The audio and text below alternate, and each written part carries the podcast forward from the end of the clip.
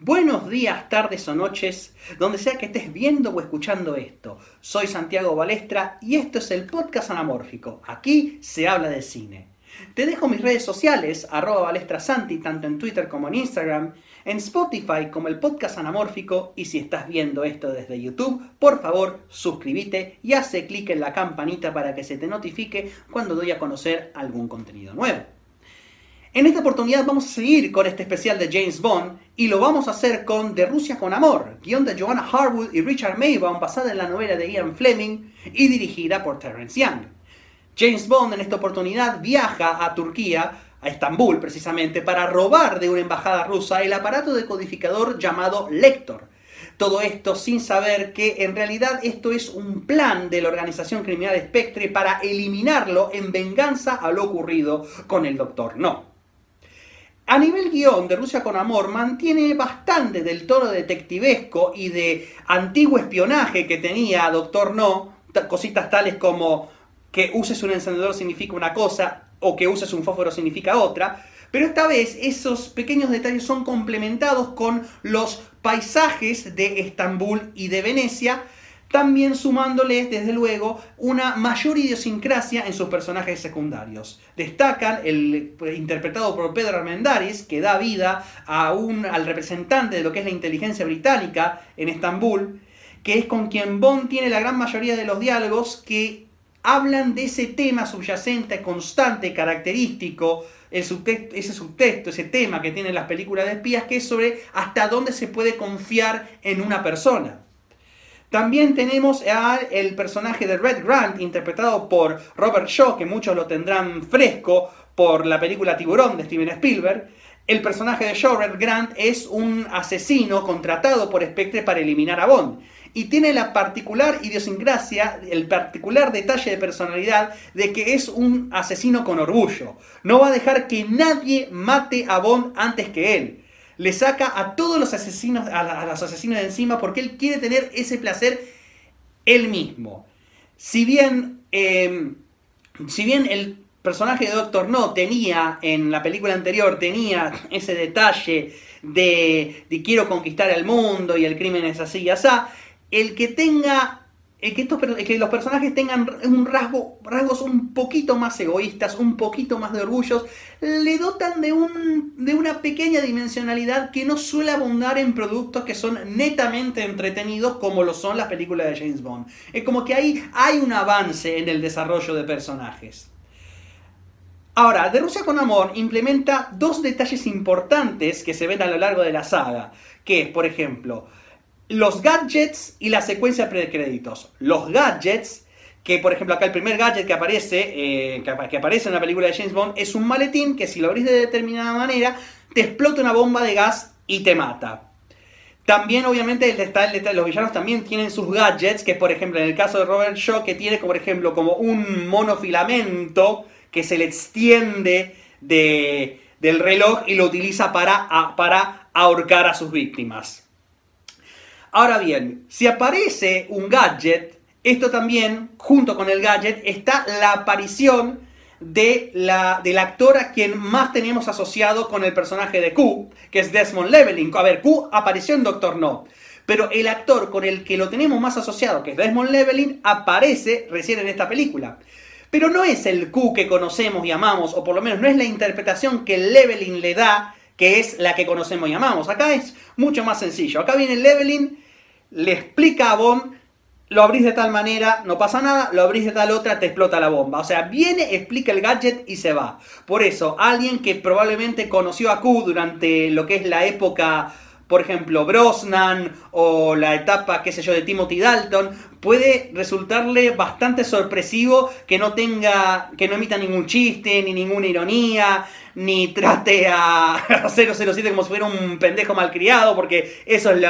lo lindo que tenía en la dinámica de la relación de ellos, lo trataba como, como, como si él, como si Q fuera el padre y 007 fuera el hijo, como, no hay nada de eso, es como bien explica el gadget y se va, así de fácil. A nivel piezas de acción, eh, también son muy a cuentagotas. están muy basadas en cuestión de suspenso. Y si tenemos que hablar de suspenso, me lleva al segundo detalle que hace su inauguración en De Rusia con Amor, que es la secuencia precréditos, que es una secuencia que está más basada en el suspenso y la persecución, que sirve como una introducción al villano que es Red Grant, y que, que es una cosa que, si bien surgió a nivel guion, estuvo pensado como una escena de la película, la idea de que sea una secuencia que, se, que precediera a los créditos, a los títulos de crédito de Bond, es algo que ocurrió en el montaje. Porque no tenía, no algunos eh, eh, planos de algunas escenas no llegaban y Peter Hunt, el montajista, tuvo que empezar a ensamblar lo que tenía. Entonces, para parchar y para hacer tiempo, entre él, entre Peter Hunt y eh, Terence Young, el director, decidieron poner esta secuencia, esta, secuencia con un Bond falso, ya se van a dar cuenta por qué, la van a poner antes como para empezar a calentar el público, sin saber que, que, que, crearon uno de los... Eh, uno de los elementos esenciales que ahora no, lo no podemos no concebirlo en una película de Bond. sabemos que va a estar. En, todo eso empezó en De Rusia con Amor y empezó como un como te diría, como, una un, como un feliz accidente de montaje, hasta podríamos, hasta podríamos decirlo. A nivel piezas de acción, también son, como decía, son también muy a cuentagotas. De hecho, en el segundo acto, la única pieza de acción relevante es una que ocurre durante un campamento gitano, donde una pelea entre dos señoritas, una pelea que sería considerada muy sexista para los estándares modernos, deriva en un enorme intercambio de fuego entre Bond, el personaje de Pedro Armendáriz, y todo el ejército de Spectre. Ahora, para la acción fulera y fulera, la acción que no da tregua, ahí tenemos el tercer, el tercer acto, donde en el tercer acto, en el desenlace de la película, tenemos no una, sino cinco piezas de acción.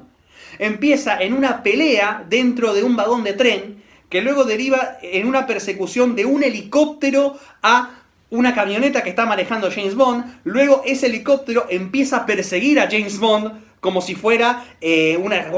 como, una escena que, hace acordar bastante Intriga Internacional de Alfred Hitchcock, luego va a una persecución en lancha entre la lancha que maneja Bond y las lanchas que manejan Spectre tirándole tiros, una secuencia enorme con explosiones como a todo trapo, como una señal del aumento presupuestario que tuvo la película. Y em, también, eh, y, de, esa secuencia, esa persecución en lancha, deriva a otra pelea en, un, rincón muy cerrado que es dentro de una habitación de hotel. Eh, ahora, una, otro, otro tema, otra, otra curiosidad pequeña, es que técnicamente es el tema, el tema, el tema, el, tema eh, la canción original que se compuso para la película, que se compuso para la película de Bond, que eh, tiene, por ejemplo, que está mostrado de forma instrumental en los títulos, pero el tema cantado, cantado por Matt Monroe, aparece recién en los créditos finales. Pequeñas nimiedades. La conclusión de Rusia con Amor, si bien mantiene esas pequeñas sutilezas, esas, pequeñas sutilezas y reserva la acción para, para los momentos donde verdaderamente importa, esa acción, esa acción, por breve que sea y incluso reservada para el final, marca esa enorme factura que viene adquiriendo Bond y que se empezará a repartir de poco a poco a lo largo de toda la película en vez de momentos específicos. Y eso sería todo por ahora. Te vuelvo a dejar mis redes sociales, arroba balestrasanti, tanto en Twitter como en Instagram, en Spotify como el podcast anamórfico, y si estás viendo esto desde YouTube, por favor, suscríbete, hace clic en la campanita, déjame un buen like y por favor comenta. Así empezamos un rico debate y así eso le da a entender al algoritmo de YouTube de que acá hay un intercambio, de que acá se, estamos armando una comunidad, de que hay un toma y daca. Así que